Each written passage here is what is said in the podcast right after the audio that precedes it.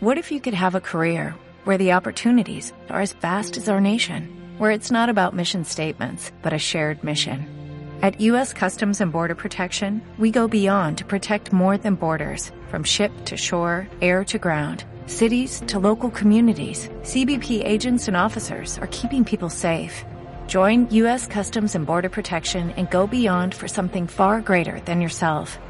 Learn more at cbp.gov/careers. El día 19 de marzo del año 2019 fui invitada por la doctora Marta Hidalgo Cisneros y sus alumnos de psicología para realizar dos mesas redondas con relación a mi libro La pareja al desnudo. Fue una grata experiencia, fueron comentarios muy enriquecedores con unos chicos eh, muy profundos y muy analíticos. Y bueno, aquí les dejo esta charla, espero que la disfruten y compartan. Pues yo quiero comenzar esta mesa de reflexión pasando a, leer tu, libro eh, y que comparto contigo, justo es este tema que tocas de los estilos de crianza y cómo realmente impactaron en la elección de pareja justo en esa época, ¿no? En, donde se remonta en los inicios del ¿no? la, época de los 30, ¿no?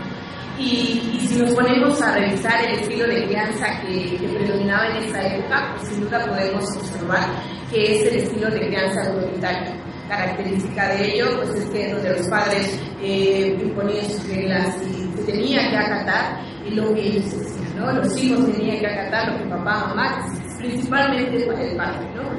Eh, y bueno, el, este estilo de crianza y los niños cuando tienen este, estilo de, aprendizaje con, los padres, pues bueno, estos niños se vuelven inseguros, este, tímidos e incluso llegan a, tener este, pues, baja autoestima. Y cuando las mujeres, ya que haces mucho énfasis en el tema de la mujer, cuando llega a su etapa de, de formar una pareja, una relación, eh, pues obviamente brotan estas, estos aprendizajes que fueron adquiridos en su infancia. Entonces podemos ver a una mujer sumisa, una mujer obediente, porque fue lo que se le enseñó y lo que ella aprendió. ¿no? Eh, afortunadamente hemos tenido mayor apertura a nuevos estilos de crianza, pero no por ello puedo decir que ya este estilo de crianza autoritario haya eh, sido eliminado, descartado. Yo creo que todavía en México todavía hay zonas en donde podemos encontrar casos donde todavía hay estilo de crianza. Pero bueno, nos felicito afortunada, yo creo que la mayoría de todos los que estamos aquí presentes ya tenemos esta oportunidad de poder elegir a nuestra, pues a nuestra pareja, ¿no? Que yo creo que en esa evidentemente, no se podía hacer. Es todo. Gracias, Gaby, por tu aportación. Chesney, no puede hacer la. No, yo quiero aportar. Ah, sí, es que quisiera. Antes de, poder aportar, eh, les agradezco a todos ustedes la invitación, le agradezco a la doctora Marta Hidalgo Sistemas por que pueda yo estar acá y gracias eh, porque leyeron mi libro, gracias por esta presentación tan increíble y gracias por las reflexiones. Y, y sí, sí quisiera profundizar un poquito en esta parte que dices de la conducta, que dices del estilo de crianza. Eh, con el hecho de que vivamos en la Ciudad de México pensamos que nuestra vida es muy diferente. Eso quiere decir que nosotros nos sentimos un poco el ombligo del mundo. Entonces vivimos en una de las ciudades más grandes del mundo, de todo el planeta. Pero eso no significa que Michoacán, Celaya, San Luis Potosí, eh, y nos podemos ir a, a rancherías muy específicas, tengan la vida que tenemos nosotros. Eh, recientemente acaba de salir un movimiento social importante de una fundación en donde quieren eh, interrumpir el, matrimonio agendado, apalabrado por vacas. Eh, y entonces hay niñas de 11 años y 12 años en México, no en la India, no en Afganistán, en México, que están siendo vendidas para casarse con hombres de 40 o 50 años. Si nosotros lo vemos en la Ciudad de México, estaríamos hablando de una pederastia pero al final, como es el padre, la madre, quien llegan a este acuerdo, entonces desde ahí se da el matrimonio. Y entonces no tengo elección. Ahora, yo sí quiero decirles, Alberto, también que, que comentaban, el problema no es ser hombre o no es ser mujer, el problema no está en el género, el problema está en cómo piensas, en que si piensas que como piensas es lo correcto, Entonces sí tenemos tres tipos de inconscientes. El inconsciente personal, que se va haciendo desde mis experiencias, el inconsciente familiar, que viene a través del transgeneracional, que es el árbol genealógico, y el inconsciente colectivo. Entonces los hombres no son culpables, los hombres también son inocentes porque a los hombres les enseñaron solo a generar recursos para traerlo a la casa. Pero a nosotros las mujeres nos enseñaron a tener doble o triple jornada. Y aquí ya estamos hablando de un aspecto de productividad laboral. La mujer tiene tres jornadas laborales en donde solamente es remunerada una. Y entonces el hombre sale y no tiene esa carga que a lo mejor nosotros tenemos. Entonces de ahí nosotros nos hacemos las sufridas, conducta, nos hacemos las víctimas, pero también no podemos luchar con la inercia de lo que hace mamá, lo que hacen mis abuelas, lo que hacen mis tías, lo que dicen si es correcto o no correcto. Gracias por tu participación. Bueno, Mónica, a mí me pareció muy importante y muy interesante cómo tocas el tema de las creencias a lo largo del libro. Me parece que si tomamos en cuenta pues todo lo que nos han dicho nuestras abuelas, nuestras abuelas, nuestras madres, pues es lo que traemos, ¿no? Y yo creo que es muy importante ver que esas tres generaciones pues vivieron en situaciones muy diferentes, en tiempos muy distintos, y pues si hacemos un análisis de todo lo que nos han inculcado, pues ha venido de, desde ese tiempo. Entonces yo creo que actualmente no hemos podido romper con esas creencias y es lo que muchas veces nos limita porque a mediados del siglo XX todavía pues estaba la idea de atender al marido como rey, como lo mencionas en tu libro, eh, atender el hogar, a los hijos, que todo funcionara perfectamente. Y el marido era el principal proveedor económico de la casa. Y realmente pues él se enfocaba en eso y la mujer tenía que enfocarse en todo lo demás. Entonces, a mí me parece que no hemos hecho un análisis realmente verdadero en nuestra vida y por esa razón yo creo que muchas mujeres no logran pues tener una balanza, ¿no? Entre la vida profesional, la vida personal, realizarse como ellas quieren, viajar, ser independientes, porque también todavía se tiene la carga social y familiar de ¿cuándo te vas a casar? ¿Vas a tener hijos? Oye, pero tienes, debes tener un hogar, una familia, entonces yo creo que es muy importante, si no hacemos un cambio en nuestro pensamiento, pues yo creo que no vamos a poder avanzar. A mí me hace pensar que actualmente existen muchos divorcios por, esta, por estas creencias que traemos, porque la mujer se tiene que encargar de muchas situaciones y los hombres todavía no son capaces de aceptar, pues sí, la realización profesional de yo sí quisiera eh, profundizar un poquito en esta parte que dices de las creencias y entonces creo que todos podemos entenderlo perfectamente si hablamos de un disco duro, de una Lenovo, una HP o una Samsung, no importa. Tenemos una nueva computadora en casa que ese es un disco virgen, pues un niño cuando nace es eso, ¿no? Decía Rousseau que es una tabla rasa. Y bueno, la realidad del asunto es que nosotros podemos meter toda la información que necesitemos en ese disco duro. Así empiezan las creencias. Las creencias están depositadas desde el día cero. Y entonces, si le aumentamos eh, la invitación, si le aumentamos los vecinos que llegan a casa, eh, que platican con papá y con mamá, si, hay fiesta y fuman y echan desmadre, o si más bien son de 8 de la noche y, o apaga la televisión, etc. Y entonces así nos van conformando. Entonces yo creo que el grave problema es, y, a lo mejor algunos de ustedes están a favor, otros en contra, que si yo no reviso mi inconsciente, no sé qué software traigo. Entonces, ¿por qué atiendo a mi novio? ¿Por qué le digo, ¿qué quieres tomar? ¿Por, qué le ofrezco algo de tomar? Más bien que mi novio o mi amiga digan, oye, tengo sed, ¿tienes algo? Sí, claro, ve a la cocina, revisa el refrigerador y ve qué puedes tomar. Ah, no, hay que ser atento, hay que ser servicial porque eso es ser educado. Y entonces, así, así como esa creencia, podemos tener un chorro. Y entonces, sí, sí es cierto, a las mujeres nos toca la carga inmensa de tener hijos. Y si no quiero, y si no me vibran los chavitos, y si yo no nací para eso, ah, pero resulta que el reloj biológico. Ajá, y entonces el reloj biológico, a mí, ¿quién me lo puso? Yo no estaba de acuerdo. Y entonces pónganse a ver que son una serie de cuestiones que tenemos que cumplir. Sin embargo, si no las cumplo, soy una rebelde, rejega, revolucionaria, etcétera. 2019 cambiaron las cosas, 2017, yo creo que desde no sé, tal vez los 2000 ya tenemos la opción de, sin embargo, ahora empieza la mesa de negociación con la pareja y tampoco tenemos mesa de negociación. No me sé sentar con un chavo para decirle que onda, ¿quieres hijos? No, pues sí. Vale, todavía Yo no. Y decirle a mamá, siéntense, yo no voy a darles los nietos. ¿Cómo? ok, ahorita seguimos. Bueno, dándole continuidad al tema antes mencionado por mis compañeras, yo toqué el punto de el miedo a quedarse sola, el cómo era décadas atrás.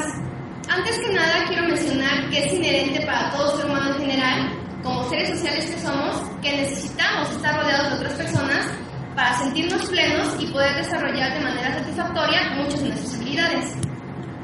Ya que el vínculo con estos nos nutren y de alguna manera nos ayudan a alcanzar el bienestar. Y como bien lo mencionas, Mónica, la creencia, bueno, el miedo a estar solo viene directamente de una creencia que nos fue implantada desde tiempo atrás y bajo un contexto.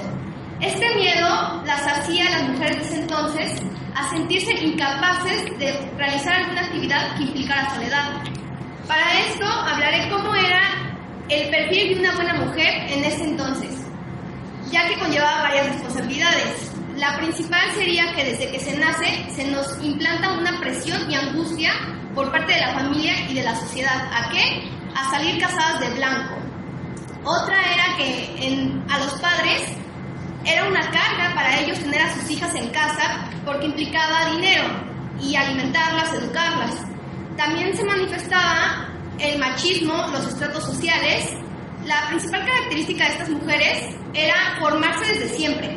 ¿Qué significa? Saber cocinar, lavar, planchar, coser, tocar algún tipo de instrumento o bien tener alguna gracia para alegrar a su pareja o a su hogar.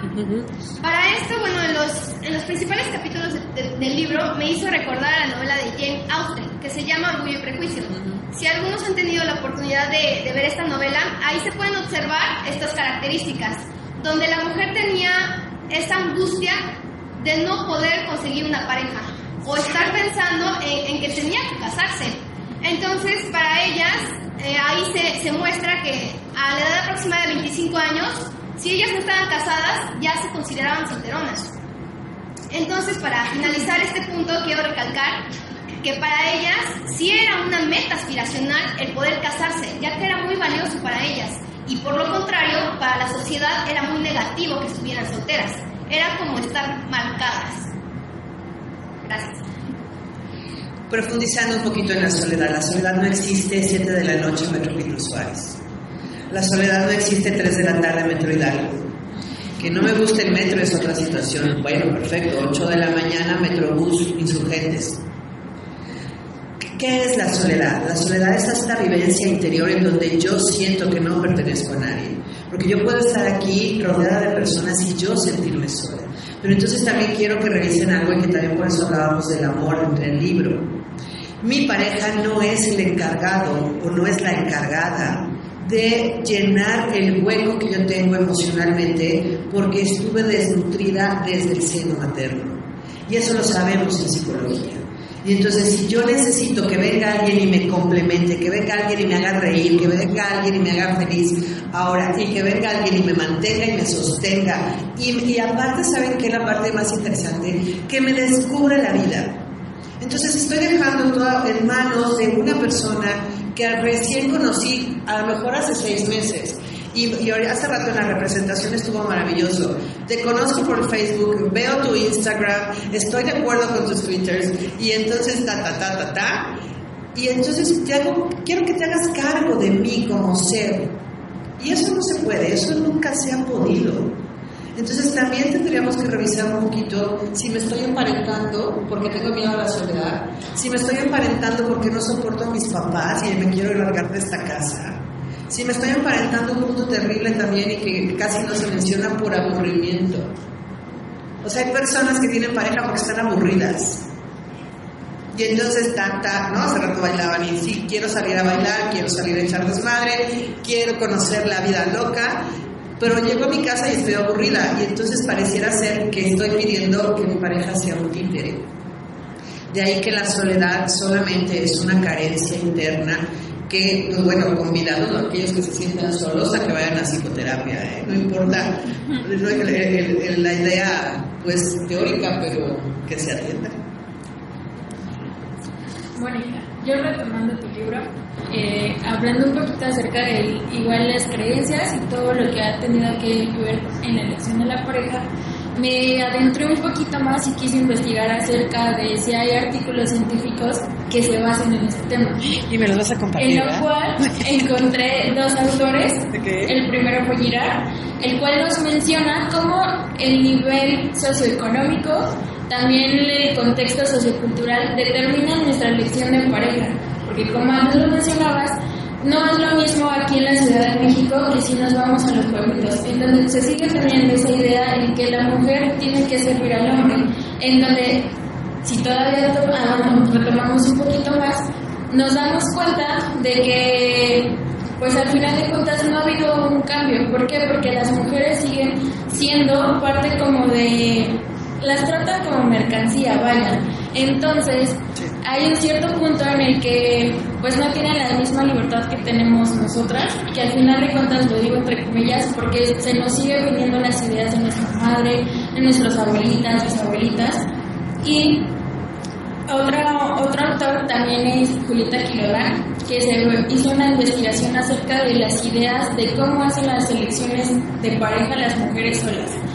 Esto me causa demasiado interés ya que al final de cuentas, en ciertas partes de la vida de una mujer se llega a ver situaciones en las que por ese miedo a quedarse sola, por ese estatus en la sociedad, eligen a cualquier persona, sin darse cuenta de si tienen fines comunes y también esa presión por parte de los padres. Y si nos tomamos un poquito en, en las sociedades indígenas, pues al final de cuentas una mujer sola tiene como que su futuro ya eh, hecho en el aspecto de que pues si no sale de casa tiene que cuidar a sus, a sus hermanitos chiquitos o en este dado caso a los padres. Entonces sigue habiendo como esa cierta parte de esclavitud hacia la mujer y pues es un tema muy interesante el ver cómo los diferentes estilos de crianza que son desde años atrás siguen determinando en realidad quién una elección de pareja pues si me puedes compartir la información, ¿no? La pareja de todos. Me, me, gusta este, este tema de que nos tratan como mercancía y yo sí los llevo un poco a la reflexión. ¿Nos tratan o nos tratamos? Nos vendemos por una cena. Ay, mi amor, no me vas a llevar a cenar acá. Ay, esos zapatos están preciosos. A mí se me verían increíbles. Cómpramelo, ¿sí? Entonces también al final nosotros estamos transaccionando, y voy a ser un poco más fuerte, transaccionamos por sexo. Porque a veces nosotras cedemos a ciertas prácticas sexuales para que la persona nos lleve al teatro, nos lleve al cine, nos compre ropa o nos tenga viviendo. Y, de eso habla el primer autor. Que, queremos tener un estatus y, una, una vida de determinada manera y entonces el hombre es el encargado de darme esa vida. Y si no hubiera nadie encargado de darme ninguna vida, porque a lo mejor no tiene nada que ver con los zapatos, tiene que ver en por qué consumo unos zapatos de 1.500 o de 2.000 pesos. ¿Por qué consumo una bolsa de 12.000 o 15.000 pesos? O sea, ¿en qué momento la publicidad y la mercadotecnia tuvieron injerencia en la relación de pareja? Y ese es otro tema que, que, más adelante estará presente, pero es cierto, o sea, nosotros entramos al mundo del capitalismo, de la comercialización y hemos comercializado con el amor. Entonces es algo para que por lo menos lo lleven en su cabeza. Yo creo que está padre tener bonitos zapatos, ¿no?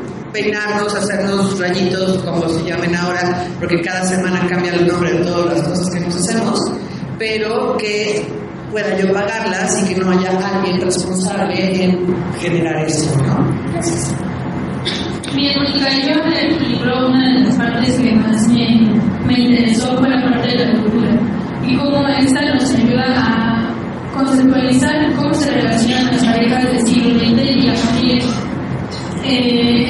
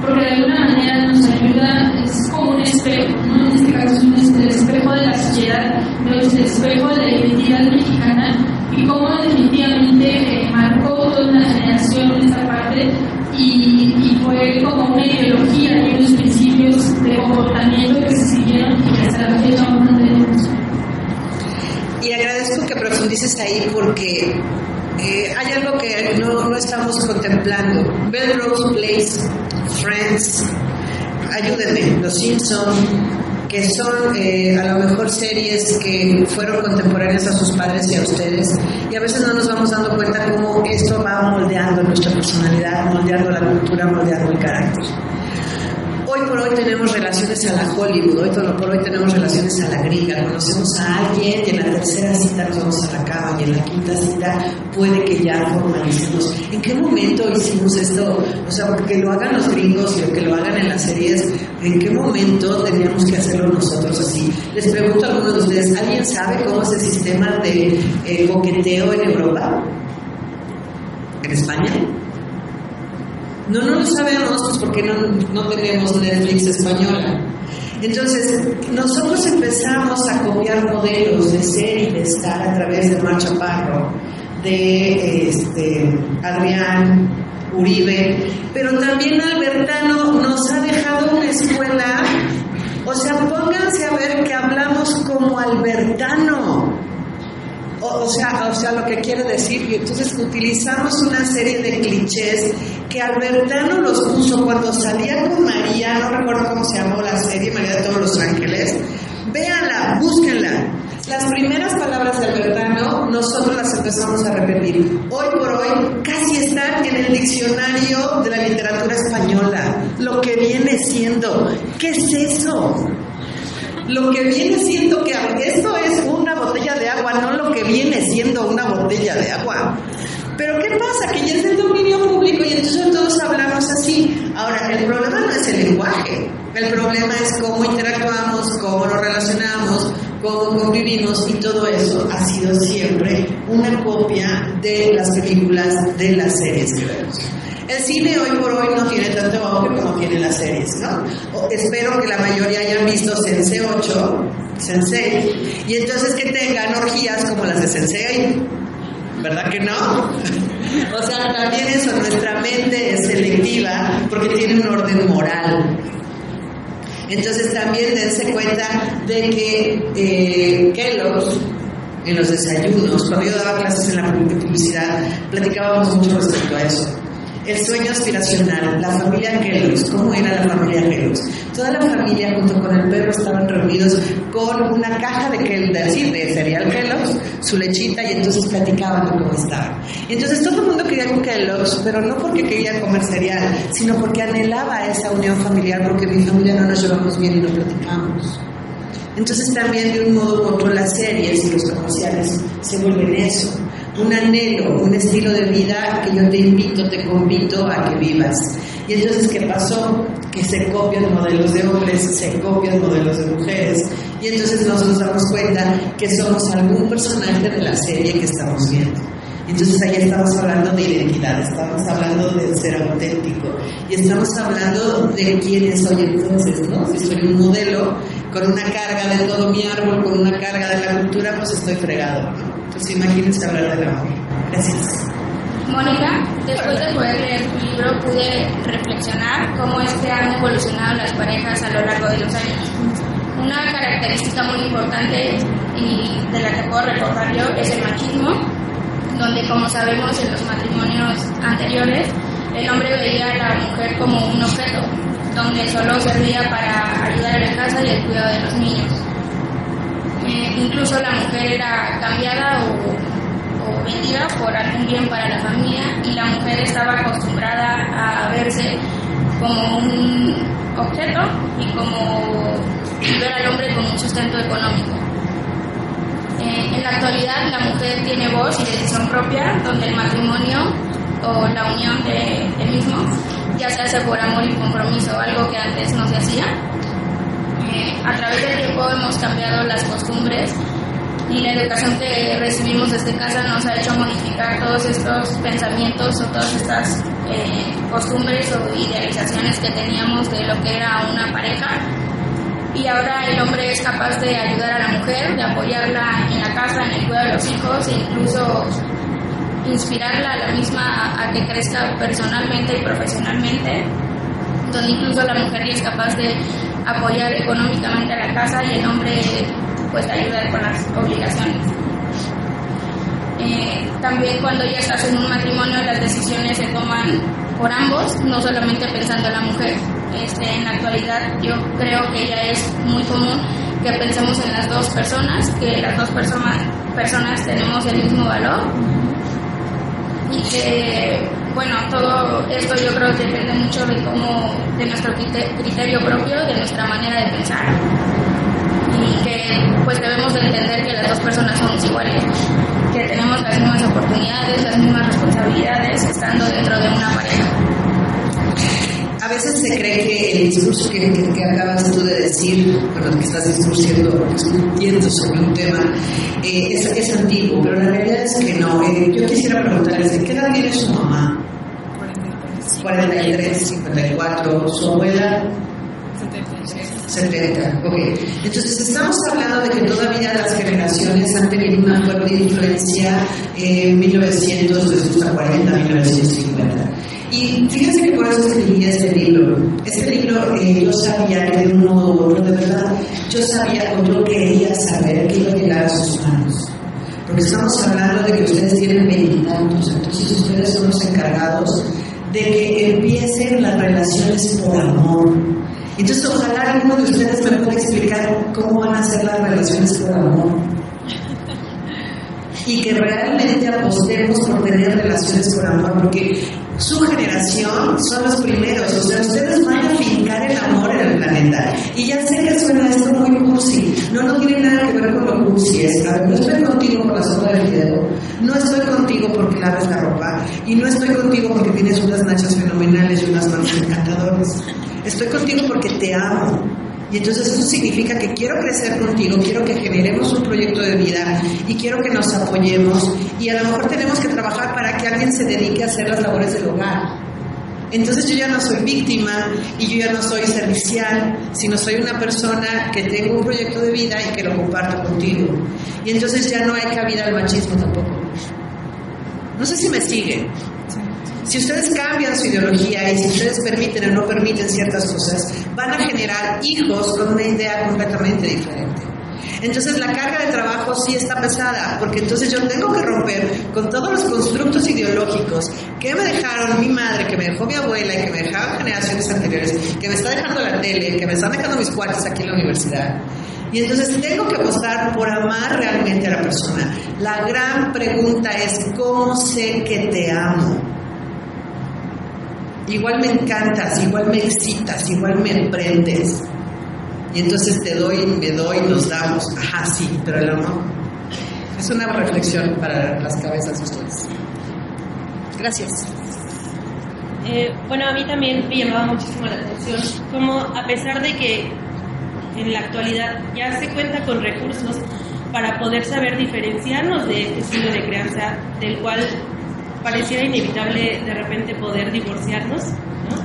pero teniendo estos recursos no somos capaces de utilizarlos, no somos capaces de eh, poner elementos creativos a nuestras relaciones de pareja y que no somos capaces, no tenemos la capacidad ni la disposición de poder entablar eh, una relación eh, basada en la comunicación, que creo que es vital en pareja, ya lo mencionabas hace un rato, no, todavía no, no hay parejas que, que puedan sustentarse bajo, bajo la comunicación, donde puedan discutir eh, sobre lo que están de acuerdo no, qué les gusta, qué les disgusta, sobre qué cosas pudieran funcionar de ese estilo de crianza bajo, el que fueron educados, que muchas cosas todavía son funcionales, ¿no? Pero hay algunas otras, la mayoría, que ya no, lo son, y que pueden afectar esta relación de pareja y al no estar de acuerdo también, las relaciones de hoy en día, al no saber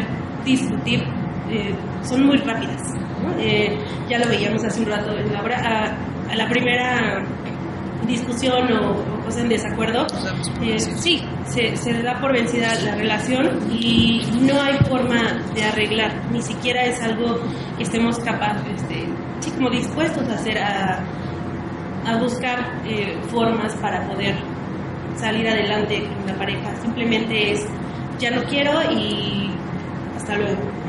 Eh, creo que también eh, lo que mencionabas del inconsciente colectivo es algo muy importante. antes, sobre todo en los roles, ¿no? por ejemplo, el hombre era quien, ya lo mencionaban, proveía el cuidador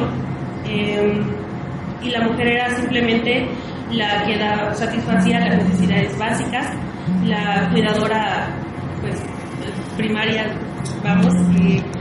y ahora, de las décadas 50, 60 más o menos, eh, podemos encontrarnos, aunque no fácilmente, hombres que estén más dispuestos a escuchar, que sean más receptivos, eh, que estén dispuestos a hacer eh, quehaceres del hogar, y mujeres que estén dispuestos a sobresalir exitosamente y que no sea simplemente el ser mamá, esposa y ama de casa y que gracias a, ellas eh, es más fácil, un poquito, eh, poder encontrarnoslas ¿no? Eh, en la actualidad, pero que este inconsciente colectivo nos da miedo todavía. Fuimos criados bajo comportamientos impuestos socialmente, miedo a, a como mujer sobresalir y quedarte sola porque eres exitosa y como hombre, el buscar eh, una mujer que sobresalga más que tú, eso todavía no está bien visto. Todavía los hombres buscan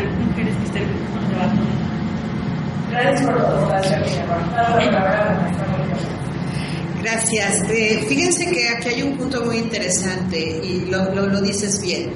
Tenemos que aprender a, a discutir hace rato, ¿no? Ella estaba haciendo un discurso. Pues bueno, ¿de dónde viene la palabra discutir? Ojalá en algún momento la googleen y la chequen.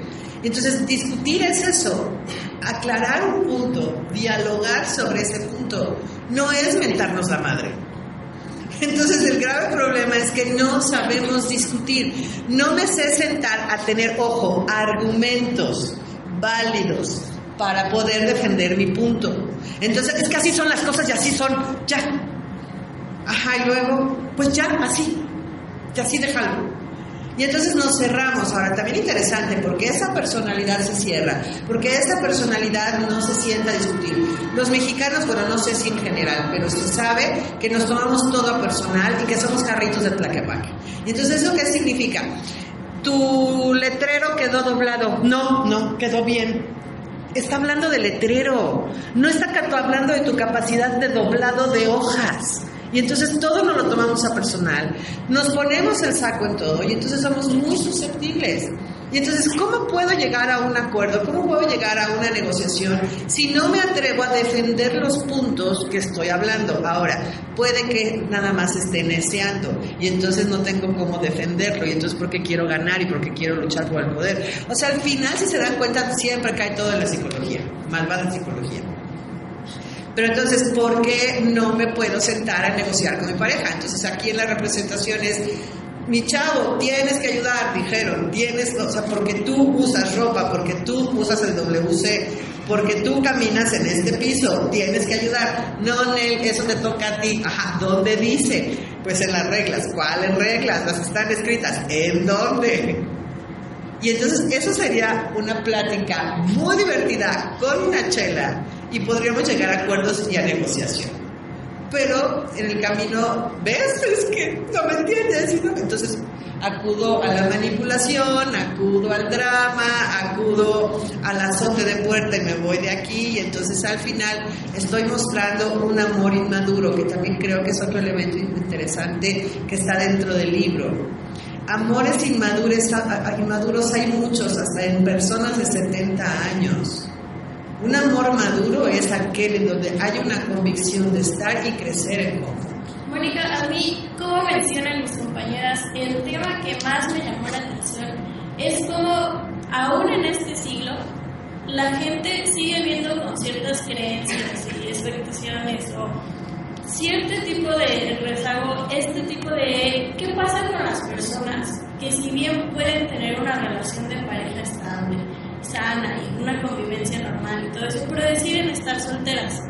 Estos hombres y especialmente mujeres que deciden seguir su éxito académico o su éxito laboral, no porque no puedan mantener una relación, sino porque en el momento persiguen otro tipo de cosas. Y me pareció muy interesante que siempre se vea a las mujeres con este tema de que son mártires, que son cuidadoras, que son las abnegadas, que están en la casa, sí, pero me gustaría que se hablara más de estas mujeres que deciden perseguir el éxito y de cómo a pesar de que están llevando una vida con una sustentabilidad tanto económica como laboral, como todo este tipo de cosas que pueden conseguir, aún así no terminan de ser vistas completamente por la sociedad. Como, ah, por ejemplo, me puse a buscar, gracias a tu libro, me di por investigar, me metí a buscar y puse mujeres solteras en México bueno, me salió de todo menos estadísticas, ¿no? en México no hay estadísticas.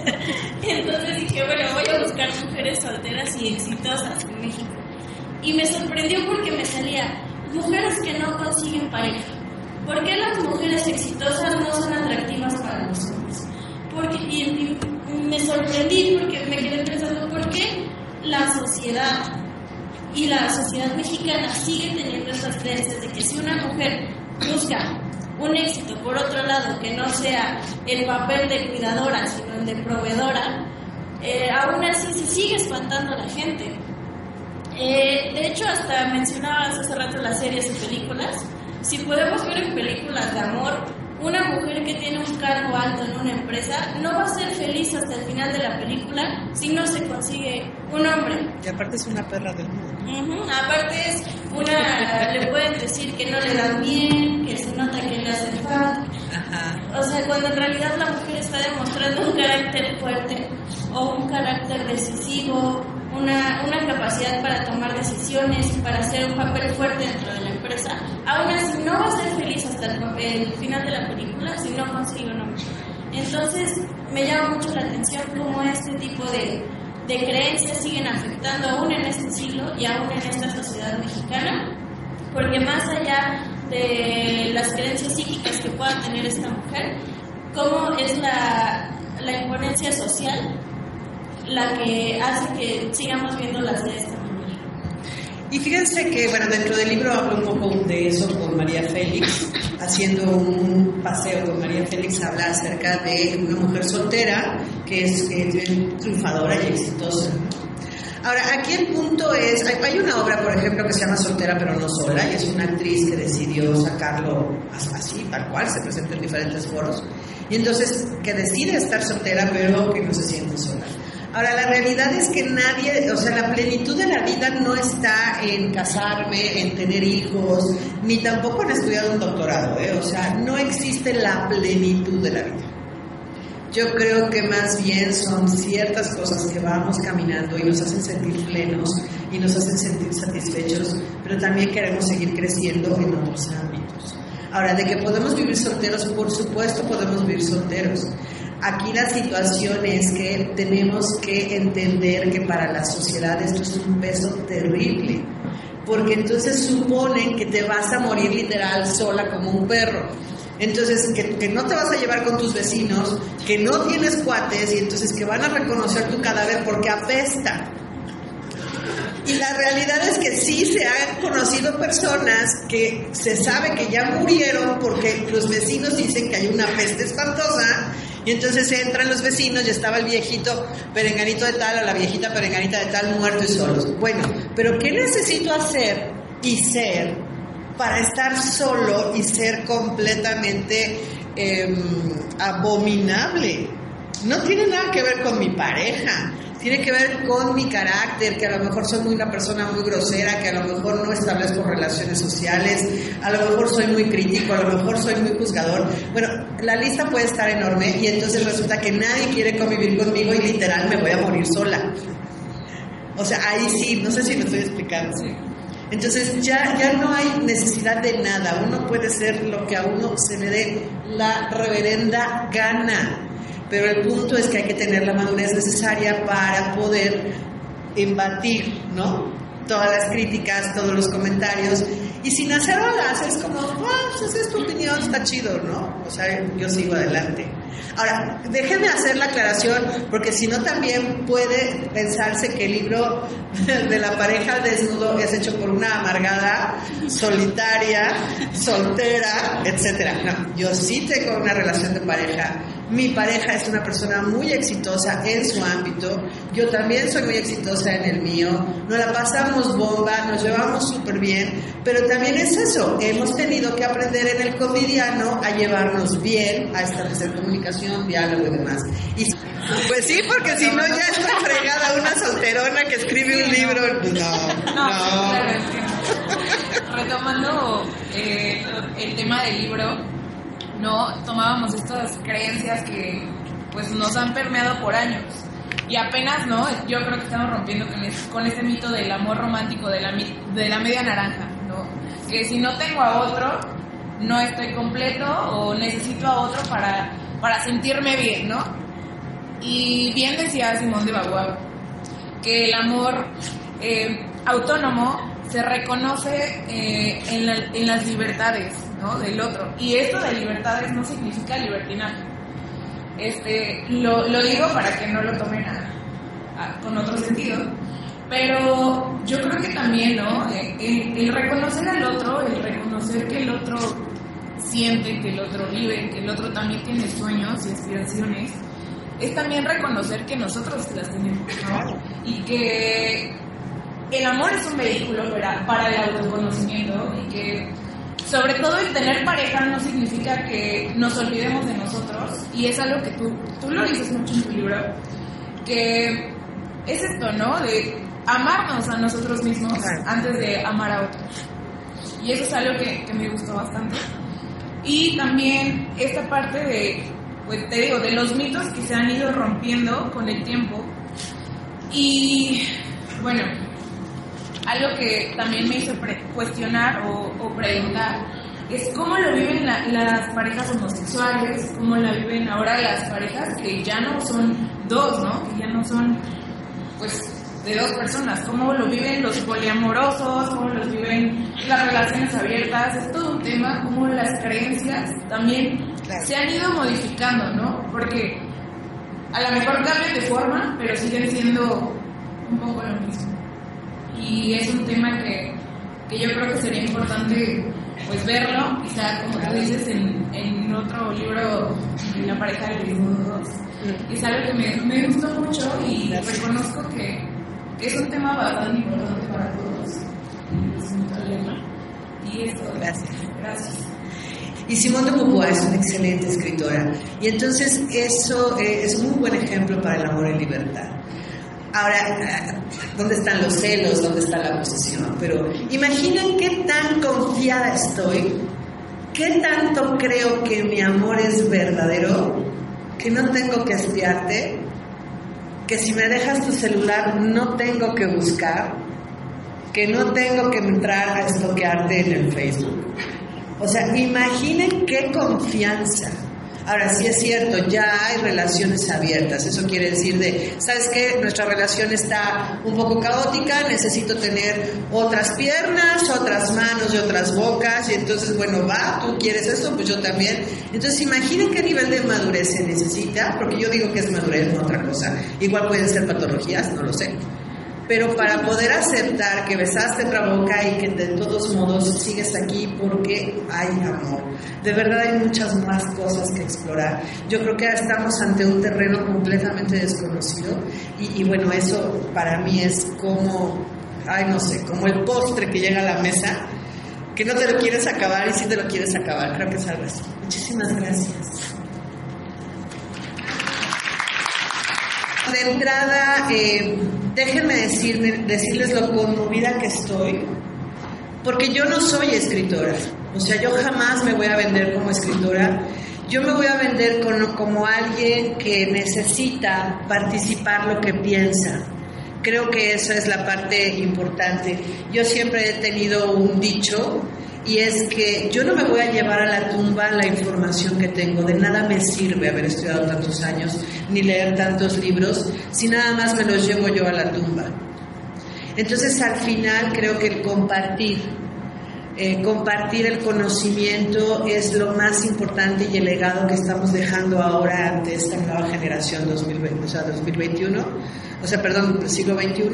Entonces, yo creo que esto, o sea, me conmueve ver que a pesar de jalones y estirones leyeron el libro, porque al final también no tenemos el hábito de la lectura. Entonces, ah, siéntate a leer. Y entonces si me lo pueden hacer en audiolibro, me lo pueden hacer en un video, te lo voy a agradecer. Pues al final es gracias, de verdad, gracias, gracias, gracias a Marta y gracias a ustedes en que se dan la apertura de leerlo, pero más allá de reflexionarlo y de buscar información y de quedarse ahí con temas en la cabeza, de verdad eso se me hace increíble y maravilloso. Y pues bueno, al final es, es, como todos los aprendizajes que he ido obteniendo conforme me he equivocado en mi relación de pareja. Yo no fui una persona exitosa en mis relaciones de pareja. Creo que tengo apenas siendo 15 años exitosa en mi relación. Las anteriores han sido una vomitiva asco. Entonces aprendí y, después de que aprendí dije, pues bueno, a compartir. Entonces, muchísimas gracias, de verdad, muchísimas gracias. Estoy muy, muy conmovida. Y pues todos aquellos que no hayan leído el libro, léanlo. Ahí está la mesa con todos los libros que tenemos de, la autoría. Muchísimas gracias a todos. Aplausos por esta gran.